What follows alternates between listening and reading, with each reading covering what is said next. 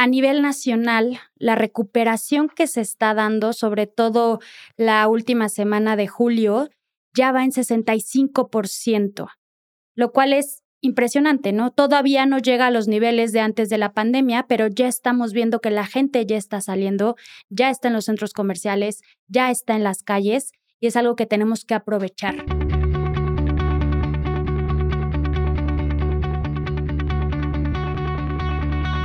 Amazing Retail es el espacio creado por Getin, la plataforma número uno en México especializada en medir la afluencia en tiendas físicas para la industria del retail. Si quieres medir y crecer tu negocio, entra a getin.mx y contáctanos. Recuerda que la información es poder. Hola a todos y bienvenidos al primer episodio de Amazing Retail un espacio donde podrás conocer estadísticas, indicadores y la información necesaria para entender la industria y tomar las decisiones adecuadas para potenciar tu marca y tus tiendas en el momento correcto y con estrategias inteligentes. Soy Francisco Álvarez, director comercial de Getting, y conmigo está nuestra directora general, Anabel Trejo. Hola a todos y gracias, Frank. Hoy les platicaremos por qué decidimos empezar un podcast que hablará sobre la industria del retail. Hablaremos sobre el impacto que está teniendo la pandemia para las marcas y algunos consejos que deberán considerar para los siguientes meses. Perfecto. Si quieren, para empezar, nos presentamos. Anabel. Claro, les platico un poco. Yo estudié actuaría. Trabajé siete años en una aceleradora de negocios donde apoyamos empresas en la industria de tecnología y de retail. Y después de esto ya llevamos más de cinco años enfocados en entender el comportamiento, la analítica de todo el retail y yo estudié mercadotecnia. También trabajé en esta acelera de negocios, que dicho sea de paso, ahí fue donde nos conocimos y donde surge esta idea de Getin, ¿no? Entramos desde, literal, desde becarios y fuimos creciendo profesionalmente ahí. Y pues al ver tantas ideas de emprendedores fue como decidimos pues aventarnos a emprender, ¿no? Me encantan las marcas y creo que fue un muy buen complemento el tema de el gusto de Anabel por los centros comerciales, mi gusto por las marcas, el tema numérico, etcétera y es un poquito en resumen cómo surge esta idea de, de Getin. Y un poquito qué hace Getin. Getin hoy en día está enfocado en decirle a las tiendas físicas que están en centros comerciales y a pie de calle cuánto dinero dejaron de vender. Ellos conocen cuánto vendió el año pasado, saben cuánto tiene que vender este año, pero no tienen idea de cuánto dinero están dejando en la mesa. Ese es el principal indicador, entre otros. ¿Por qué creemos que es importante lo que hace Getin? Porque nos dimos cuenta que la industria del retail era una industria muy tradicional en donde no tenían información para tomar decisiones. Y hoy lo que les estamos ofreciendo es información muy certera para poder tomar decisiones muy específicas y poderlas comprobar en cortos periodos de tiempo. ¿Qué esperan escuchar en Amazing Retail? Más que nada la información que decimos en corto con marcas. Yo creo que tienen que conocer cómo se comportan ciertas industrias, ciertos centros comerciales y qué recomendaciones podemos empezar a replicar unos a otros para incrementar sus ventas.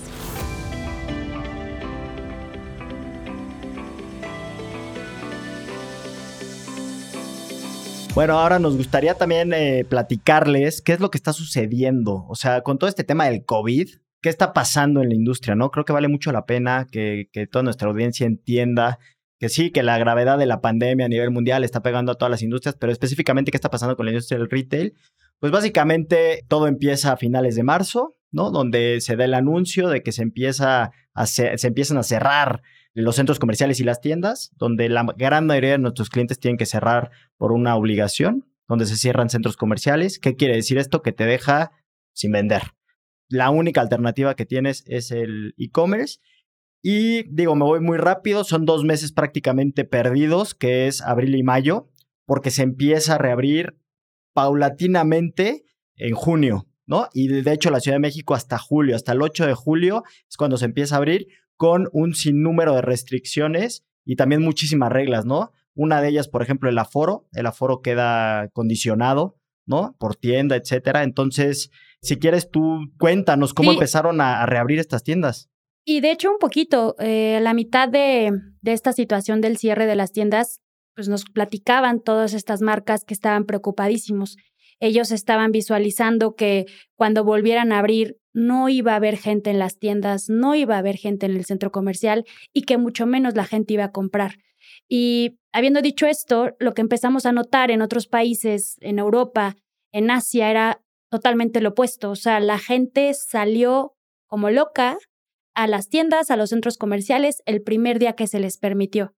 Eso a nosotros nos dio un panorama en términos de no creo que la situación sea tan mala como la están visualizando en México.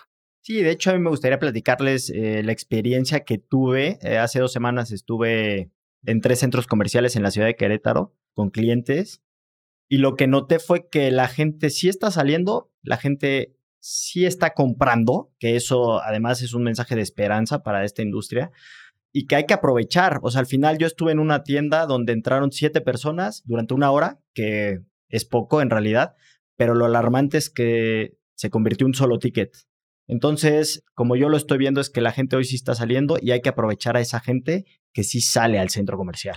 Sí, platicando un poquito de datos ya en específico en México, a nivel nacional, la recuperación que se está dando, sobre todo la última semana de julio, ya va en 65%, lo cual es impresionante, ¿no? Todavía no llega a los niveles de antes de la pandemia, pero ya estamos viendo que la gente ya está saliendo, ya está en los centros comerciales, ya está en las calles y es algo que tenemos que aprovechar. Por otro lado, sí me gustaría platicarles que hay industrias que se han recuperado muy rápido o han sabido aprovechar esta situación durante la pandemia. En particular, zapatos, tenis, tiendas de deportes ha sido la industria que le ha ido muy bien comparado al año pasado, que creo que es algo que hemos comentado que hace un poco de sentido. Sí, cada vez más gente durante este encierro yo creo que también se puso a hacer ejercicio, ¿no? O sea, al final aguantar tres meses encerrado en tu casa no está tan fácil y gente yo creo que no hacía nada, pues se puso a, se puso a hacer actividad física. Exacto. Y la otra industria que ahorita está espectacular es la industria de productos de moda y estilo de vida. Miniso, Mumuso, Yoyoso, todas estas que conocemos, les está yendo espectacular.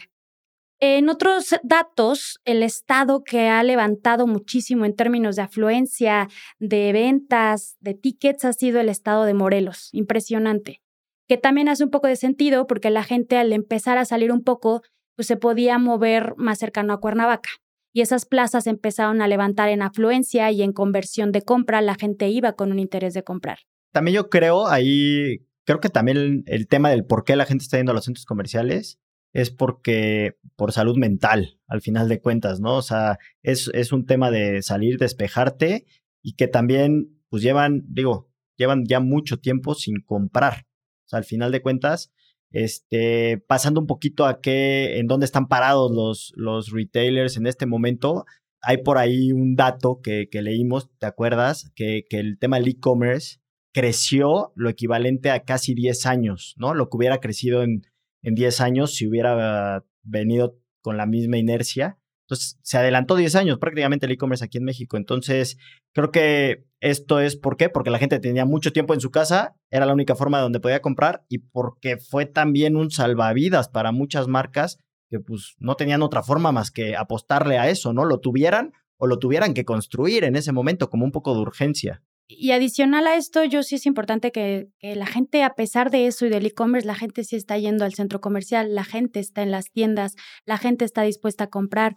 Entonces, aquí lo que hay que hacer es que cada marca cuide a su staff y también cuide a sus clientes. Y yo creo que ahí es bien necesario usar las medidas que se están recomendando por el gobierno, básicamente, y que la gente se cuide. O sea, no hay que tener miedo de empezar a salir, de empezar a ir, de visitar siempre con las medidas necesarias. Sí, sin duda. O sea, también el tema, hay que entender que no va a desaparecer la industria de tiendas físicas, o sea, eso no va a pasar, o sea, está, está lejos de que suceda aquí en México. Bueno, yo creo que en el mundo, y lo vemos con los ejemplos que mencionabas antes de las filas que se hacían en Europa para ir a tiendas, ¿no? En países mucho más desarrollados que México.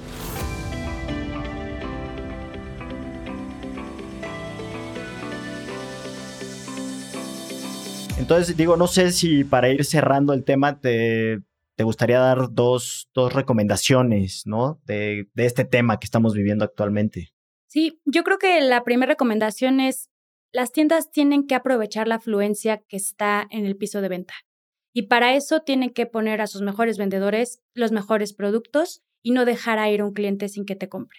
Y la segunda recomendación yo sí les recomiendo que cuiden el nivel de saturación de cada una de sus tiendas y lo pueden hacer a través de herramientas como la de Getin, la cual te puede decir en tiempo real cuánta gente está en ese momento en la tienda. Yo creo que eso le va a dar seguridad también a los clientes cuando visiten algún centro comercial o alguna tienda. De acuerdo, 100%. Creo que ahorita parte de lo que yo recomendaría también sería cuidar al cliente, ¿no? Al final es lo más importante, ¿no? Es quien te va a comprar. Entonces, si lo cuidas, pues él, él, puede también retribuirte de alguna manera comprándote.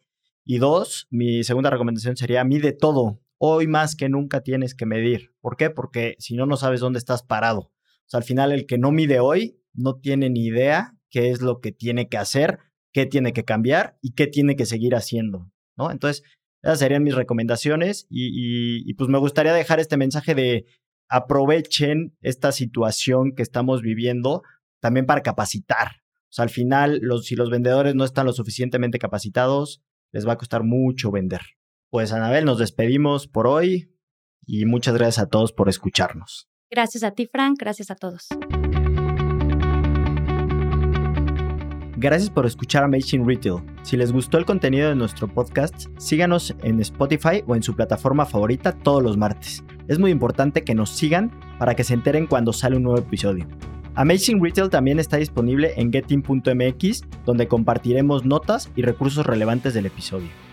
Y si esta información es valiosa para ustedes o por alguno de sus conocidos, compartan este podcast para que se enteren cómo pueden incrementar las ventas en tiendas físicas durante la pandemia. Recuerden seguirnos en redes sociales, arroba mx donde estaremos posteando información relevante.